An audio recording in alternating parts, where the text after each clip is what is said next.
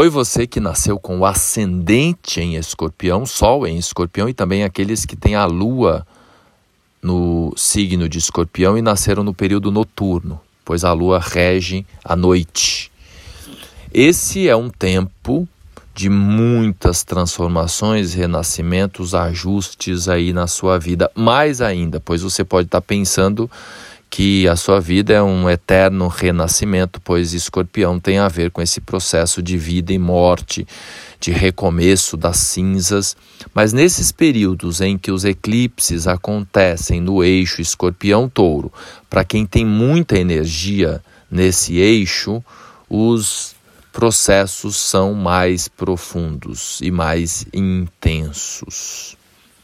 E eu vou fazer uma recapitulação histórica aqui, se você tem mais de 40 anos, para você é, se alinhar aí na, na dimensão do tempo para compreender esse processo. A intersecção entre o Sol e a Lua levam aproximadamente 18 anos para acontecer um novo encontro no mesmo ponto, que é o que a gente chama de eclipse, a Terra ali alinhadas, alinhada aos dois. Então significa que um eclipse similar a esse aconteceu 18 anos e meio atrás, ali por volta de 2004.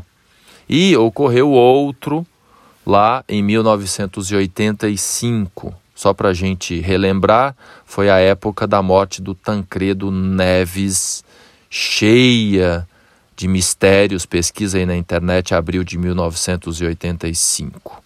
Então, 37 anos atrás. O meio percurso, que é quando inverte a polaridade escorpião-touro, ou seja, a cada nove anos é alguma coisa, também é possível considerar mudanças e transformações profundas. Aí, pegando o meio do caminho, 1994 e 2013. Então, são épocas aí em que a sua vida acaba passando por processos mais intensos. Repito, podem envolver a sua personalidade, ou seja, você com você, e também a sua relação com o outro. Legal? Acompanha esse histórico aí, veja se faz sentido. Se bateu aí, compartilha. E se você precisar compreender os mistérios mais profundos ainda dos seus ciclos e do seu sistema, você pode agendar uma consulta comigo.